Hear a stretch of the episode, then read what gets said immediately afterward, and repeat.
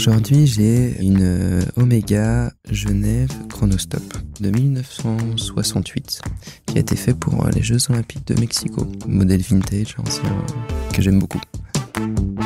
Celui qui porte au poignet une montre mythique, c'est Thibaut. Artisan horloger installé à Bruxelles, Thibaut est un vrai passionné de montres.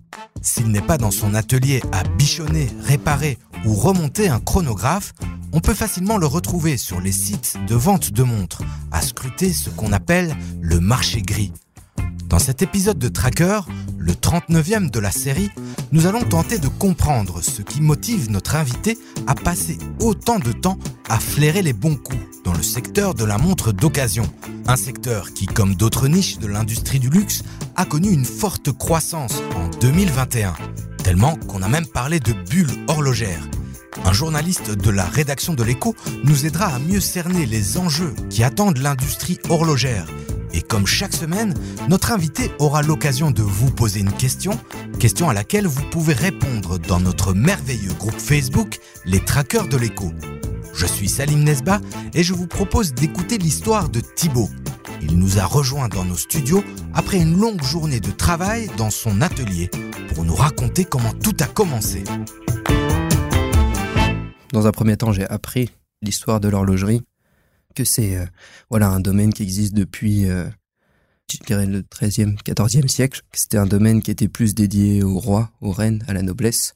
Et donc ça a toujours été des objets de luxe, des objets très attrayants, euh, voilà, avec aussi un certain savoir-faire. Ouais, la montre flic-flac, c'est, c'est neuf, quoi, dans l'histoire de l'horlogerie. Ouais, voilà, tout à fait.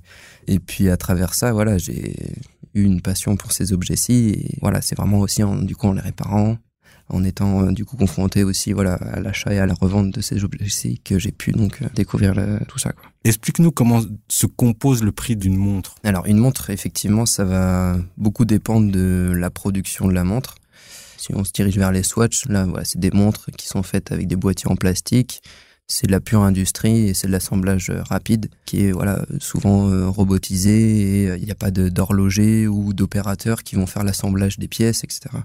Après, on a aussi euh, un autre type d'industrie où on va être plus euh, sur les montres euh, haut de gamme, je dirais, typiquement Rolex.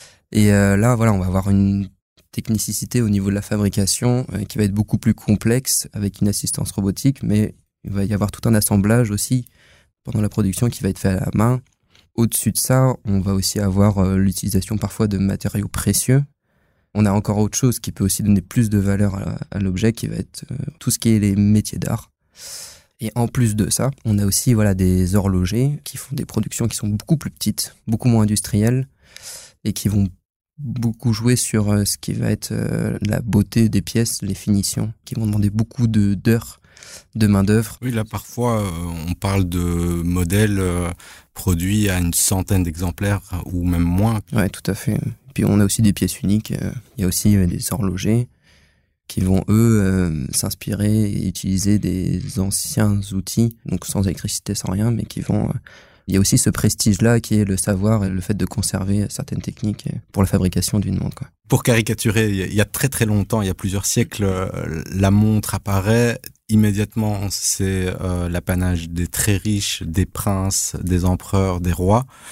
Mais aujourd'hui, on sent que euh, bah, tout le monde peut s'acheter une montre, euh, que ce soit les montres euh, grand public euh, dont tu as parlé, fabriquées en plastique, aux montres euh, haut de gamme avec beaucoup plus de travail. Mais on sent aussi qu'il y a une pression sur ce marché, il y a une tension sur ce marché actuellement.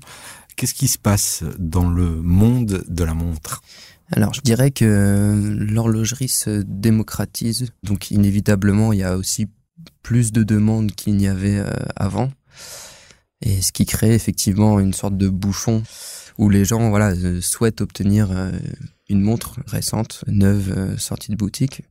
Je reprends l'exemple de la montre Rolex. Avant qu'ils puissent vraiment satisfaire l'entièreté des, gens qui souhaitent avoir les modèles, souvent les modèles acier plus sportifs qui sont les plus prisés, typiquement la Rolex Daytona. Voilà, inévitablement, ça crée un marché de seconde main où on se retrouve avec des montres voilà, plus chères que ce qu'elles ne sont quand elles sortent de, de boutique euh, Rolex directement. dans ce marché noir, gris, comment déjà les marques de l'horlogerie ont réagi à cette euh, demande qui augmente et en voyant qu'en fait, euh, bah, il y, a, y, a, des marchés parallèles où parfois il y a des plus-values que eux ne font pas? Il y en a qui en ont un peu joué. Je trouve que voilà, y a des gens ont plus profité du mouvement pour s'enrichir, alors qu'il y a des personnes qui ont eu réellement l'envie d'obtenir ces objets-ci et qui se sont retrouvés privés euh, parce que bah, ils n'ont pas les moyens ou ils n'ont pas les contacts ou euh, il y a des personnes qui ne se retrouvaient pas forcément être intéressées par certains modèles mais qui allaient quand même les acheter pour ensuite les revendre sur le marché gris et se faire de l'argent quoi. Après euh, voilà en toute honnêteté quand vous allez chez Rolex et que vous achetez une Rolex Daytona lunettes céramiques que vous l'achetiez entre 11 et 12 000 euros neuve chez Rolex et que vous pouviez la revendre aux alentours des 27-28 000 euros en ressortant de la boutique, c'est-à-dire faire un gain de 15 000 euros en l'espace de 30 secondes. Plus le temps qu'il a fallu. Euh... Oui, ouais, ouais, bah voilà. Il faut combien de temps à peu près pour euh, si maintenant demain je vais chez Rolex et je leur donne. Enfin, je pense pas. Hein. Faudrait-il encore qu'ils vous inscrivent sur une, une liste pour ah oui, carrément, ça, ouais, ouais, et puis en plus là ils ont sorti un, ils ont refait des nouveautés sur ce modèle-ci récemment. Mais donc si j'ai une bonne place dans la liste d'attente. Euh, ça peut être 5 ans, ça peut être ah 10 euh, ans. Ouais, non, c'est assez euh, impressionnant.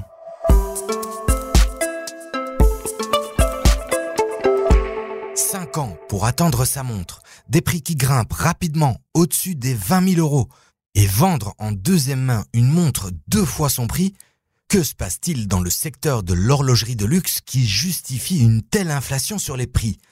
Nous allons demander à Simon Souris, mon collègue à la rédaction de l'écho, spécialisé dans les entreprises du luxe, pourquoi les montants en jeu ne cessent de grimper. Comment se porte le secteur de l'horlogerie et est-ce que tu as des chiffres avec toi mmh. Pour la première fois depuis deux ans, les exportations suisses, donc qui sont en fait euh, meilleure manière de, prendre le pouls du secteur, sont en recul. Euh, alors on ne parle pas d'un grand recul, on parle que de 5% pour le moment, mais quand même, ça vient euh, clore une certaine période, ou en tout cas une un certain moment d'engouement et euh, ça vient aussi confirmer les craintes qui existaient au sein du monde horloger. On entendait beaucoup de gens qui disaient voilà, ça peut plus continuer, il y a vraiment trop de demandes hein, d'un coup. Et là, on voit que, eh bien, effectivement, il y a un recul au niveau des exportations. Et donc, les grands groupes, eux, n'ont pas ce problème, mais toute l'immense majorité de maisons indépendantes, de petits acteurs, eh bien, se retrouvent avec des délais de livraison euh, complètement chamboulés. On parle ici de délais de livraison qui été multipliés par deux, voire trois en un an. Thibaut, il nous a parlé des dernières années qu'on pouvait euh, appeler des années de bulle. Euh, il a utilisé le terme de bulle horlogère. Je voulais voir avec toi un petit peu comment ça se passait dans le secteur et comment est-ce qu'il se portait, notamment depuis la crise euh, du Covid. Mais la bulle, elle existe depuis longtemps sur le marché horloger. Donc le marché horloger, c'est un marché qui permettait aux gens qui avaient des moyens d'investir dans quelque chose qui allait potentiellement prendre la valeur et en même temps de pouvoir en profiter c'est-à-dire qu'à la différence d'une œuvre d'art qui est chez vous, là la montre vous pouvez l'embarquer avec vous, vous pouvez facilement aussi l'échanger ou la revendre. Et donc cette bulle, je peux donner un exemple, hein, mais tout ce qui concerne les Rolex en acier qui ont atteint des valeurs stratosphériques à travers les années, on peut se poser la question du, bien fondé de ces valorisations, de parfois une montre qui peut dépasser les dizaines de millions d'euros. Euh, est-ce que intrinsèquement ça vaut ça? Mais c'est un phénomène qui est plus lointain et qui pour moi n'est pas lié vraiment à deux années Covid. C'est un phénomène qui est profond et qui a marqué les dernières années de l'horlogerie. Comment est-ce que le secteur de l'horlogerie réagit-il face à cette multiplication d'initiatives qu'on trouve en ligne? Et donc on appelle ça le marché gris parce mhm. que c'est c'est pas du marché noir, c'est pas du neuf, c'est pas officiel. En fait, faut bien comprendre que le marché gris c'est quelque chose qui normalement est interdit. C'est pour ça que pour faire du gris, il faut mettre du noir dans du blanc. Quelque chose euh, qui est à bien prendre en compte, quand une marque dit, pour donner un sentiment d'exclusivité, vous devez être sur liste d'attente, vous pouvez acheter ma Rolex qu'au bout de 5 ans, si dès le lendemain que vous la possédez, vous la revendez, les choses se savent et à un moment, il est possible que la marque dise ben voilà, vous n'avez plus le droit d'acheter chez moi. Ce marché gris, c'est quelque chose qui n'est pas toléré et qui était un peu vu pendant longtemps comme la bête noire du secteur. Sauf que les choses ont changé. les marques ont décidé de prendre le contrôle. Elles ont décidé de prendre encore plus de poids dans la distribution. Euh, on le voit notamment, hein, mais il y a plein de plateformes qui existent qui permettent d'acheter des montres, même sur eBay, vous pouvez acheter des montres. Mais des acteurs euh, du luxe comme Richemont ont décidé d'acheter des plateformes et ça permet d'avoir une certaine capacité de gérer la distribution après une vente ou euh, par la suite dans la vie d'une montre. Autre chose, là où le marché de l'occasion était aussi quelque chose sur lequel les grandes maisons n'avaient pas leur mot à dire, mais maintenant on le voit qu'elles jouent le jeu à fond. Je vous donne un exemple très concret, mais Vacheron Constantin, qui est une marque quand même assez prestigieuse qui appartient euh, au Swatch Group, eh bien eux-mêmes maintenant rachètent des montres vintage. L'objectif, peu importe la source, hein, donc ça peut être en maison de vente, ça peut être via des contacts ou autres, c'est de trouver des pièces rares de leur histoire qui peuvent revaloriser. Donc ils vont euh, les restaurer, ils vont vous fournir un certificat d'origine, des papiers même, une, garantie, et ça leur permet de revaloriser tout un patrimoine, toute une histoire de la marque. Et donc ce marché gris est presque vu comme une opportunité aujourd'hui. Là où longtemps ça a été une bête noire, c'est devenu presque voilà le chemin qui peut être emprunté pour aussi aller chercher des marges supplémentaires. Comment Thibaut s'organise-t-il pour acheter une montre? Y a-t-il une bourse ou un site internet spécialement dédié à l'achat et à la vente de montres? Et comme pour les actions, est-ce qu'il y a des investisseurs adeptes du buy and hold ou au contraire des traders compulsifs capables d'acheter et vendre des montres en un claquement de doigts? Mais on va un peu rentrer en détail dans d'une part ta collection et d'autre part comment tu fais pour euh, choisir, échanger, euh, comment ça se passe? Parce que c'est une passion qui est coûteuse. Exactement. Ici, on se débrouille bien. On, peut même se faire un petit peu d'argent. Toi, c'est pas ta motivation. C'est pas, évidemment, c'est pas quelque chose sur lequel je vais cracher dessus non plus, parce que si je peux faire un peu d'argent en achetant et en revendant, et en plus de ça, me faire plaisir à, voilà, pouvoir acquérir des, des objets que, que j'apprécie plus ou moins, c'est sûr que je vais en profiter. Mais moi, ce qui va dans un premier temps me convaincre dans une montre, c'est son aspect esthétique. Si je l'apprécie, voilà, je me tourne en règle générale, moi, plus vers les montres euh, militaires anciennes. Jamais tu vas aller te positionner sur une montre pour gagner plus d'argent. Non, bah non, non, effectivement. Si je vois qu'il y a une belle opportunité euh, et que le prix est bon et que la montre est en bel état et qu'elle me plaît, je vais aussi possiblement l'acheter à ce moment-ci, quoi. Mais voilà, faut qu'elle me plaise aussi un minimum et, qu'il y ait un, intérêt qui soit derrière, quoi. Je vais pas faire un achat uniquement pour acheter et revendre derrière euh, sans, sans, que ça me plaise un minimum, quoi. Et alors toi, ta collection euh, actuelle, elle est de combien de montres? Scannons ton portefeuille de collectionneur. J'ai des petites montres qui valent quelques centaines d'euros. J'ai aussi voilà, d'autres montres qui valent euh, quelques milliers d'euros aussi. Le nombre, euh, je l'ai pas en tête, mais je dirais que j'ai peut-être une vingtaine de montres, mais j'ai euh, ouais, 3 ou 4 montres qui, elles, valent vraiment un peu plus d'argent. Hein. C'est un chiffre qui fluctue, j'imagine, en fonction des opérations et des opportunités. Oui, après. tu vois une, par exemple une belle montre et tu te dis euh, Ah bah tiens, je revendrai bien ces trois-là. Et. Le problème que j'ai, c'est que j'ai plus une tendance à acheter qu'à revendre. Quand j'achète les montres, je les, je les, apprécie et voilà, je les collectionne. Donc je les, je les garde vraiment. Du moment que tu t'endettes pas trop. Non, voilà, c'est il faut trouver le juste milieu, c'est sûr.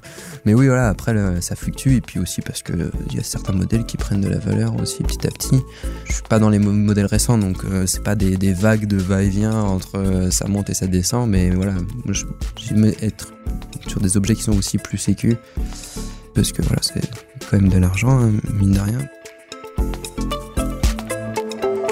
Et ton patrimoine de montres, tu tiens un livre à jour et tu vérifies régulièrement s'il évolue positivement ou pas Ou c'est euh, une fois par an ou c'est jamais? Alors ça va dépendre des modèles que j'ai. Là, avec euh, du coup les derniers événements qui sont passés, euh, voilà, je dirais il y a plus ou moins un, an avec la grosse bulle horlogère qu'il y a eu, bah, inévitablement, voilà, j'étais un peu plus à jour sur la valeur de mes montres. Mais euh, voilà, il y a aussi des modèles qui ne sont pas du tout sujets à, cette bulle. Voilà, sur un, bon investissement, on va reprendre le modèle d'une Daytona, faut, je pense faut compter 2-3 ans pour euh, voilà, vraiment commencer à en tirer des gains euh, intéressants. Et toi, sur la durée, on en est à combien d'années là déjà de euh, Moi, c'est voilà depuis que je travaille que j'ai acheté euh, des montres. Donc ça fait ça fait 4 4 5 ans et c'est voilà maintenant que je commence à avoir des objets intéressants. Et tout ça est consigné dans un coffre-fort euh... Ouais, il faut une montre ça reste très simple à porter, très simple à voler aussi entre guillemets. Je veux savoir juste ton adresse alors. et, le code, s'il te plaît. et les clés de l'appart. Le... non, mais tu fais attention aussi à les entretenir, à les, à les sortir. Est-ce que c'est des montres que tu gardes euh, cachées dans le coffre-fort ou de temps en temps tu te dis ah tiens pour cette occasion je vais sortir euh, celle-ci et, et, pas celle-là? Ouais, bah après ouais, c'est vraiment en fonction du mon humeur, je dirais. Mais ouais, non, j'essaie de toutes les utiliser et de voilà, je prends toujours euh, un petit plaisir à choisir ma petite montre le matin avant de de commencer la journée.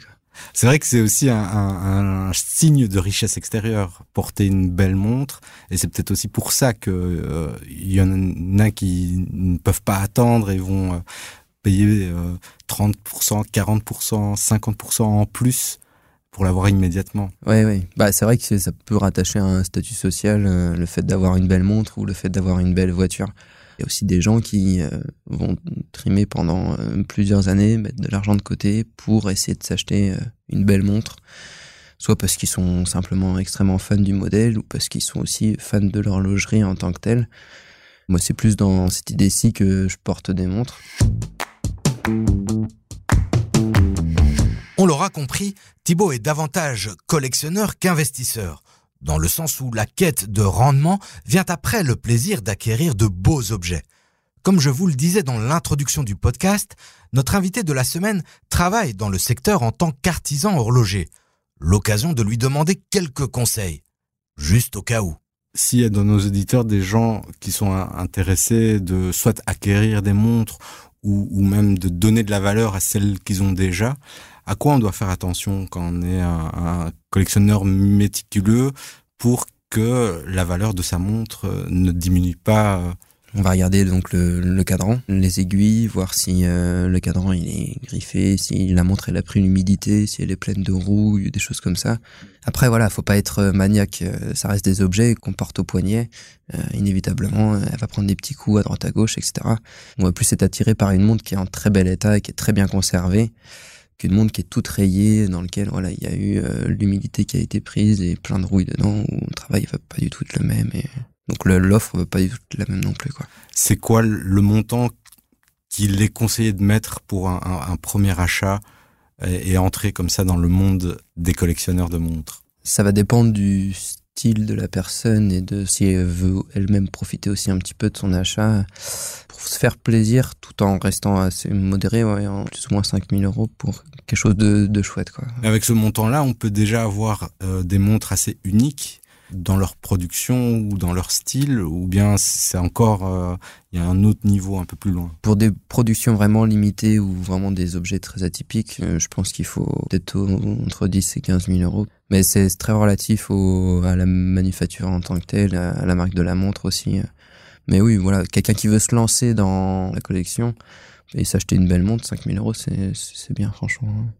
Il y a aussi une chose que les gens ont souvent peu conscience, c'est euh, une montre, elle va fonctionner 24 euh, heures sur 24, 7 jours sur 7, 365 jours sur 365 jours.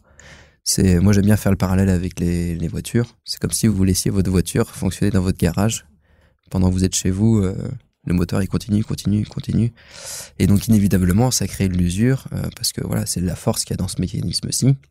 Si vous voulez qu'une montre soit en bon état et qu'elle fonctionne, il faut aussi l'entretenir, la faire réviser.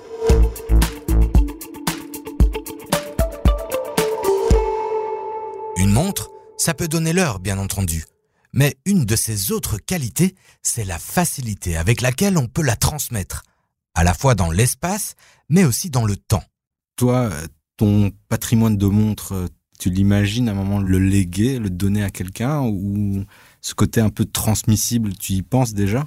Je pars plus du principe que si un jour j'ai besoin de fonds, ce sera une de mes ressources pour pouvoir euh, effectivement soit lancer un projet ou euh, mais voilà, c'est plus dans cette idée-ci en tout cas que je suis parti sur ces investissements.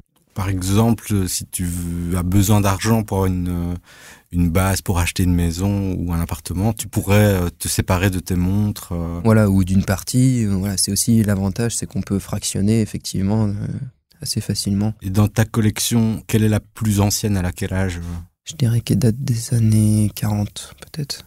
Et c'est des monstres qui peuvent durer éternellement s'il y a l'entretien. S'il y a l'entretien, ouais, effectivement, c'est vraiment quelque chose qui, voilà, si elle a été utilisée et usée de façon correcte, voilà, c'est quelque chose. Si un jour j'avais des enfants ou des petits enfants derrière, c'est des montres, voilà, que je pourrais effectivement leur léguer et qui pourraient après eux-mêmes utiliser, entretenir. Donc il y a aussi ce côté perpétuel dans la montre que je trouve fascinant et super intéressant, que ce soit d'un point de vue investissement, mais aussi d'un point de vue euh, matériel.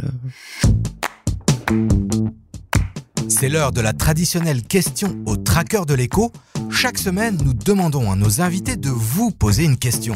Question à laquelle tout le monde peut répondre, soit en rejoignant notre groupe Facebook Les Traqueurs de l'écho ou en nous écrivant à l'adresse podcast at On écoute Thibaut. J'aimerais demander combien est-ce que les traqueurs de l'écho seraient capables de mettre dans une montre? Envie de répondre à Thibaut? Écrivez-nous à l'adresse podcast ou rejoignez notre groupe Facebook Les Traqueurs de l'écho où près de 4000 investisseurs discutent tous les jours de bourse et de placement. C'était Salim Nesba pour Tracker, le podcast de l'écho qui rencontre chaque semaine celles et ceux qu'on appelle les nouveaux investisseurs. N'hésitez pas à vous abonner à notre programme sur vos plateformes d'écoute ou même vous abonner tout simplement à notre journal. L'émission de cette semaine a été réalisée par Ondine ORS. On se retrouve la semaine prochaine pour le dernier épisode de la saison. Il sera question des biotech et des ravages qu'elles peuvent faire dans le portefeuille d'un investisseur particulier.